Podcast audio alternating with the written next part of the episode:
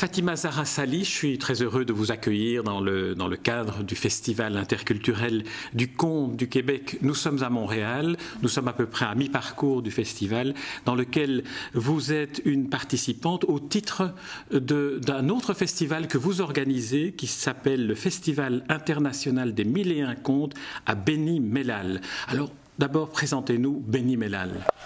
Bah, Beni Mellal, c'est c'est le centre du Maroc, c'est le cœur du Maroc. Elle est, elle est dans un emplacement géographique euh, qui lui donne euh, énormément d'avantages parce qu'elle est euh, au Piémont et qu'elle est entourée d'une nature fabuleuse, celle du Moyen Atlas. Voilà, donc de ce point de vue-là, il y a une rencontre de deux cultures une culture arabophone et une culture berbérophone. Et je trouve que c'est toute la richesse de, cette région, elle, elle réside dans, dans ce fait-là. Et moi, je trouve que c'est ça, même au niveau de la littérature orale, comme je pourrais vous en parler plus tard, c'est vraiment ça la richesse. Il y a une littérature orale berbère et une littérature euh, orale arabe très différente, ou est-ce qu'il y a des points de convergence? Quelques points de convergence, c'est vrai, hein, de toute façon, puisque les voyages, ça voyage, les contes voyagent, les, mythes, les légendes aussi, euh, ça se déplace avec les hommes, avec euh, leur émigration, leur transhumance. Et, mais il y a quand même une nette différence. Moi, c'est ce que j'ai pu remarquer euh, en faisant la collecte et avec mes étudiants, bien entendu, qui sont à l'université. Eh bien, nous avons pu remarquer en effet qu'il y avait des différences. Et c'est spécifique de toute manière, puisque les, en fait, la population arabophone, elle, s'est greffée sur la région. Elle est venue beaucoup plus tard. Elle est, venue après euh, l'arrivée de la conquête euh, arabo-musulmane. Donc, euh, c'est quand même beaucoup plus tard que tout le patrimoine qui a existé avant et qui est purement berbère. Et là, dans une ligne du temps, on est à quelle époque pour cette, euh, cette conquête arabo-musulmane On est quoi, au 15e siècle euh, euh, chrétien, je dirais? Oui, oui, enfin même un peu avant, parce qu'il y a eu toute une exode. Et dans la région de Beni Mellal, c'est-à-dire sur la plaine, il y a ce, ce qu'on appelle les Banu Hilal. Ce sont des tribus, ce sont des tribus qui sont venues de l'Arabie saoudite, parce qu'il y avait eu avant des conflits entre tribus à cette époque-là, et que ceux qui avaient plus ou moins perdu la guerre, et, enfin les combats, et ils ont décidé de faire l'exode pour avoir la paix.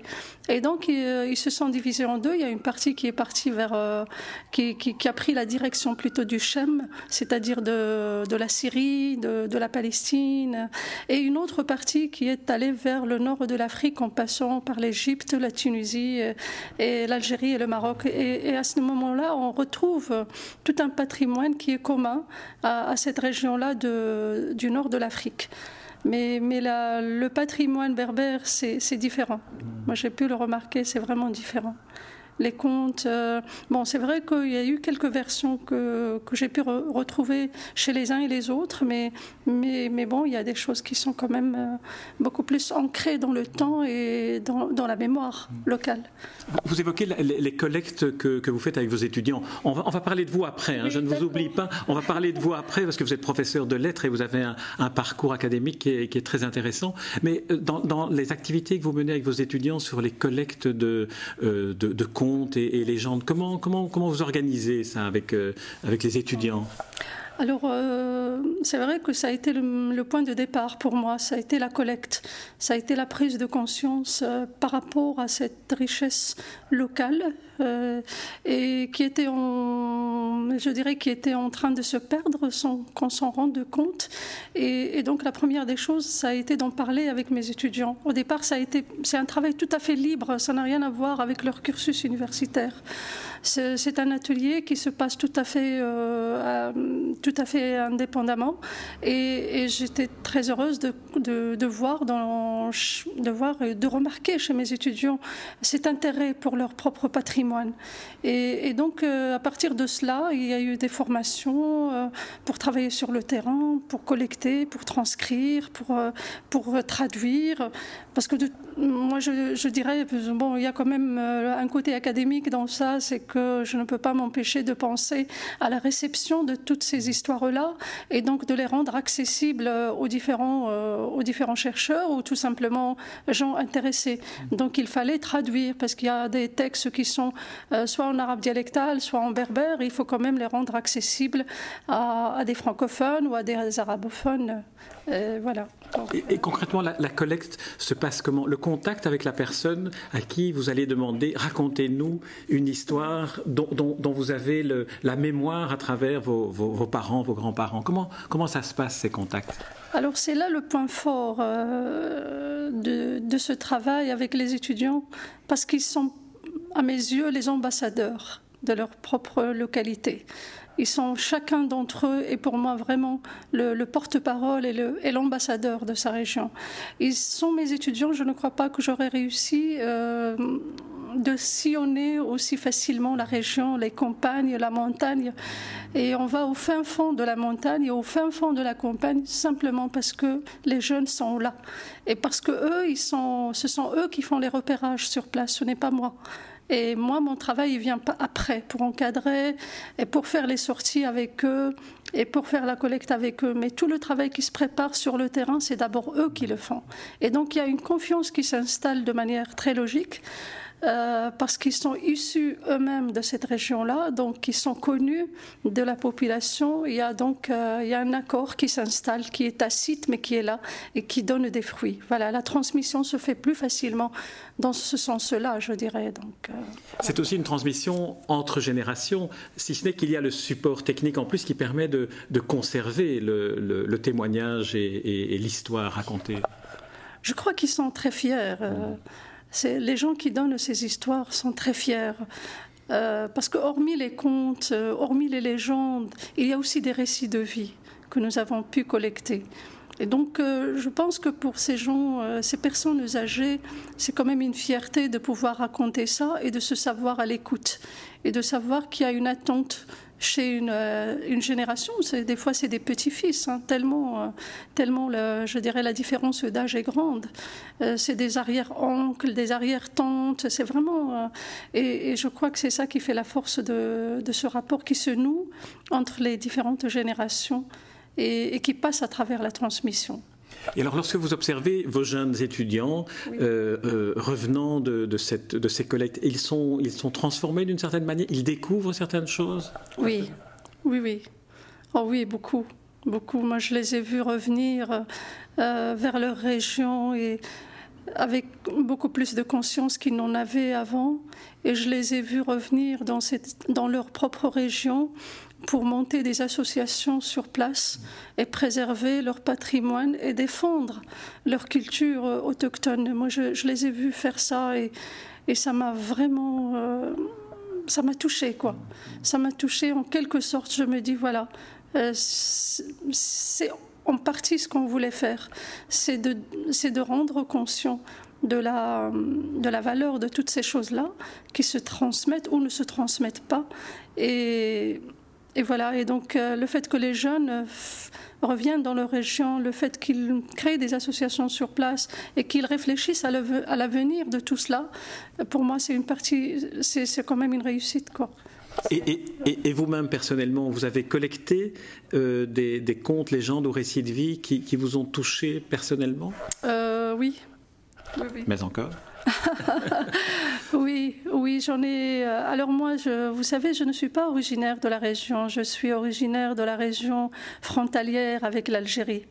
Et et même moi, euh, quand j'étais petite, euh, je ne m'intéressais pas beaucoup. Pour moi, c'était des choses naturelles euh, et je n'y faisais pas beaucoup attention. C'est avec l'âge que c'est arrivé et c'est en travaillant avec mes étudiants que je me suis aperçue qu'il y avait tout un travail à faire aussi de mon côté à moi, avec mes propres origines.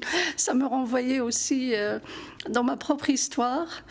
Et, à chaque fois qu'il m'a été possible pendant les réunions familiales, je n'ai pas hésité à, aller vers euh, détente, avec, vers détente notamment, puisque c'est comme ça, hein, notre société, elle est faite comme ça, c'est-à-dire les, les, réunions familiales, euh, c'est femmes et hommes.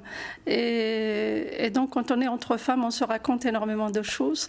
Et, j'ai pu collecter en effet des histoires. Et, ce qui était important, et à mes yeux, c'était ça, c'était de créer ce lien-là, euh, ce lien-là, mais en même temps de pouvoir faire des comparaisons entre les différentes régions, voire même entre les différents pays.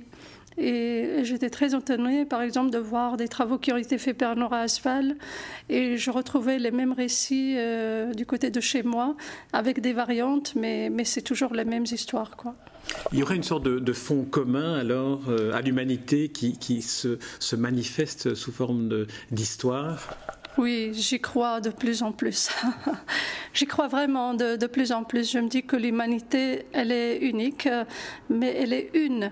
Et, toute la diversité qui existe, elle fait sa richesse, mais en réalité, nous sommes les mêmes partout, avec les mêmes histoires, mais sauf avec des variantes qui, sont, qui peuvent résulter de notre adaptation à des environnements différents ou à des cultures différentes, ou à des religions différentes, ou à des croyances différentes. Mais les mêmes histoires, on les retrouve partout. Voilà. Alors on va un peu parler, parler de, vous maintenant, avant, avant de parler du festival, de, ce festival concrètement. Alors euh, vous, vous êtes une spécialiste de la littérature féminine, vous êtes une spécialiste de Marguerite Duras, d'Hélène Sixous et, et, de, et de Nathalie Sarraud, si je ne me trompe pas. Alors cela, on est en plein dans la littérature française, écrite et très écrite même, puisqu'il y a le nouveau roman, il y a, il y a Marguerite Duras qui est un, un, personnage, une personnalité littéraire étonnante. Alors euh, deux mots d'abord sur cette spécialisation-là euh, euh, Oui, oui c'est vrai que c'est une formation pure et dure, euh, littérature écrite, française. je suis passée de Flaubert, d'une première thèse sur Flaubert, sur Gustave Flaubert. C'était une thèse de une thèse de psychanalyse et de littérature. Donc j'ai travaillé sur le désir féminin à travers les écrits de Flaubert. C'était le grand amour, quoi. Et ça l'est encore aujourd'hui. J'ai toujours un faible pour cet auteur-là. Vous avez exploré sa correspondance, alors ah, Tout à fait. Sa correspondance euh, et ses carnets de voyage en Égypte et notamment en Égypte, parce que j'ai travaillé beaucoup sur les personnages féminins, donc euh, par exemple, euh, la, fameuse danseuse euh, égyptienne qu'on retrouve euh, représentée par Salomé dans les trois contes, mhm. ou encore Salombo, le personnage de Salombo, les costumes de Salombo. Euh, il s'était inspiré effectivement des femmes égyptiennes, notamment les danseuses, puisque ce sont celles-là qu'il pouvait voir de, plus près. Il faut rappeler qu'il a fait de grands voyages euh, en Moyen-Orient, et puis il raconte ça, sa correspondance c'est assez, assez, euh, assez salace aussi à certains moments.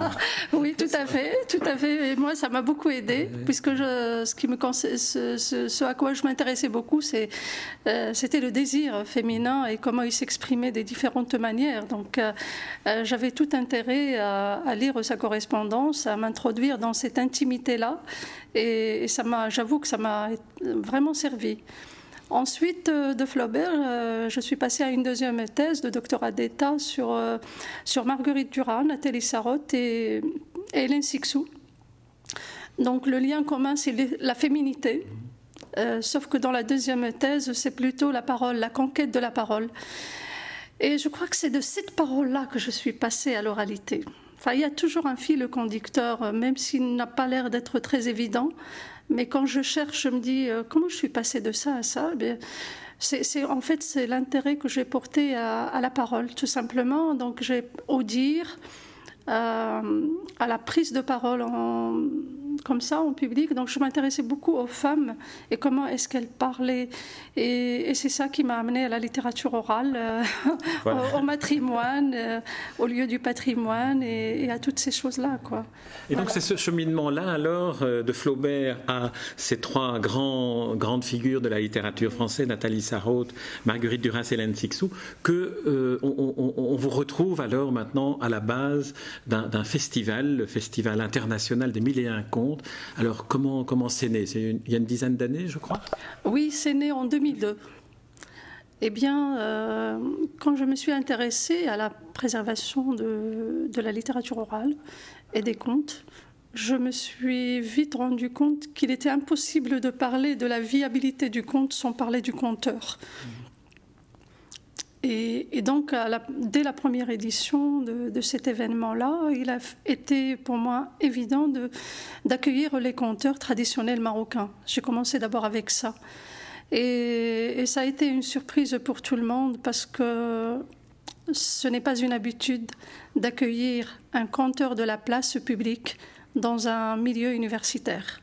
C'est presque une hérésie.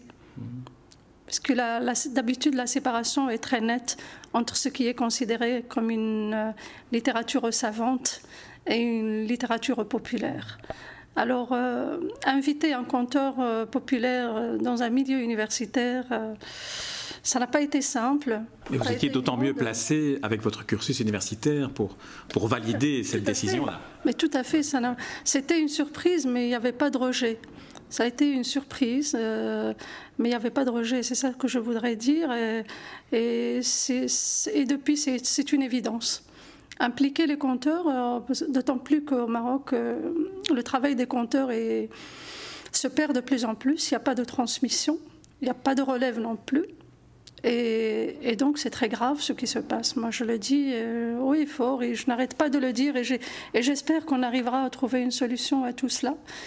Euh, j'ai proposé des formations à l'Institut d'art dramatique euh, euh, de Rabat. Et ce sont grâce à une collaboration qui est passée par la délégation de la Wallonie-Bruxelles à Rabat et avec une, en collaboration avec la Maison du Comte de Bruxelles. Et avec donc des formateurs de la Maison du Comte de Bruxelles, on a reçu Hamadi, on a reçu Christine Andrien, on reçoit encore Magali Mineur, on a reçu Zazie Prignon, c'est quand même des formateurs de l'école du comte de Bruxelles. mais ça ne s'est pas fait comme on voulait que ça soit, dans la mesure où on a senti qu'il y avait un rejet, un rejet, euh, de la part de de l'Institut d'art dramatique, mais représenté par les enseignants. Et, ça, pour moi, ça a une seule explication. Ce n'est pas, pas un rejet de l'école du conte, ce n'est pas un rejet de, des formateurs, mais c'est plutôt c'est une vision, à savoir que les conteurs ne sont pas des artistes. C'est ça. C'est un esprit qui est local. Donc, j'ai pu constater qu'il n'y avait pas une prise de conscience chez les gens du théâtre, chez les gens du spectacle, chez nous, euh, de la nécessité d'assurer une relève, d'assurer une relève au niveau du conte et de former des conteurs. Autant pour moi c'était une évidence, autant pour la Maison du Conte de Bruxelles c'était une évidence, autant pour l'Institut d'art dramatique ça ne l'était pas. Donc euh, pour eux la séparation est très nette. Un homme de théâtre ne va pas raconter des histoires. Donc euh, c'est une querelle. C'est une, querelle qui n'existe pas seulement au, Maroc, je pense. Euh, c'est finalement une querelle entre qui, qui, pose la question du, statut de ce qu'est un conte, une légende ou un récit de vie. En effet, en effet, je j'ai pu constater ça, mais et, du coup, donc, euh, je me dis que ce n'était pas le bon endroit pour faire ce type de formation et qu'il faudrait plutôt cibler d'autres personnes qui ne sont pas forcément des gens du théâtre, mais tout simplement des gens qui s'intéressent au conte, euh, qui pourraient être des bibliothécaires, mais qui pourraient être des gens euh, venus de différents horizons. Hein. Donc euh, voilà, ça m'a permis au moins de comprendre cela. Et voilà, et on peut faire des erreurs et comprendre par la suite. c'est le plus important, je pense. Mais votre festival se, porte bien, il continue. Euh, alors j'ai repéré trois, trois, trois activités euh, dans, dans, le, dans, le, enfin, dans le site internet du compte. L'arbre à palabres que, que vous avez restauré ou réinstauré. Alors c'est quoi un arbre à palabres? Euh, c'est une rencontre avec les conteurs traditionnels, euh, particulièrement. En fait, l'arbre à palabres, ça ne se passe pas du tout comme ça se passe en Afrique subsaharienne. Pour nous, euh, c'est plutôt ce qu'on appelle halqa. La halqa, c'est l'agora, c'est le cercle. Et, et ça, c'est une tradition marocaine et qui se déroule sur des places publiques dans les grandes villes, mais aussi dans les campagnes et surtout pour les marchés mm. et les marchés de la semaine. Et, donc j'ai voulu, euh, j'ai voulu retrouver cette tradition-là et la mettre et la valoriser parce qu'il y a beaucoup de gens qui ne vont pas à ces endroits-là. Et il fallait les amener à de nouveau côtoyer halqa. Et voilà, donc c'est pour ça que j'ai fait la programmation de cette manière-là. Alors la deuxième activité, c'est la formation. Vous, en avez déjà dit un mot. Vous formez des, une nouvelle génération de, de compteurs ou ça se passe comment les formations? Nous essayons du moins parce que, comme j'ai dit, il n'y a pas de formateurs sur place. Les formateurs doivent venir de l'étranger. Euh, parce qu'on n'a pas encore développé nous-mêmes une pédagogie dans ce sens-là. Et donc, si on veut le faire, il faudrait absolument collaborer avec des formateurs, euh, notamment francophones, parce que bon, c'est la facilité de la langue, ça aussi c'est très important. Et ce que nous avons déjà entamé avec la Maison du Comte de Bruxelles, nous souhaitons la, la poursuivre. Euh, j'avais compris qu'il y avait une activité spécifique de formation pendant la durée du festival, mais j'ai peut-être mal, mal. Non, non, des ateliers, oui. Des mais c'est des ateliers de, de, courte durée. Mhm. Moi, mon espoir euh, et mon souhait, c'est d'avoir vraiment une formation sur l'année avec, euh, bon, avec, euh, pendant des week-ends, mais, mais que ça soit étalé sur l'année de manière progressive et qu'on voit le, le, progrès de la formation. Et qu'au bout de trois ou quatre ans, on, se dise, voilà, il y a une personne qui pourrait enfin raconter euh, comme, un, comme un professionnel. C'est ça. Très bien. Fatima Zahra Sali, nous sommes arrivés au, terme de, cet entretien dont je vous remercie, qui nous a permis de découvrir et peut-être de faire connaître à ceux qui nous écoutent certains, certains aspects de votre profil et de votre parcours académique et universitaire. Je ne savais pas qu'on allait parler de Flaubert, mais on l'a fait, c'est très très bien. Alors, euh, je rappelle le, nom du festival que, que, vous animez à Beni Mellal. C'est le Festival international des mille et un contes. Je vous remercie. C'est moi, c'est moi qui vous remercie énormément de m'avoir offert cette possibilité de parler de notre activité.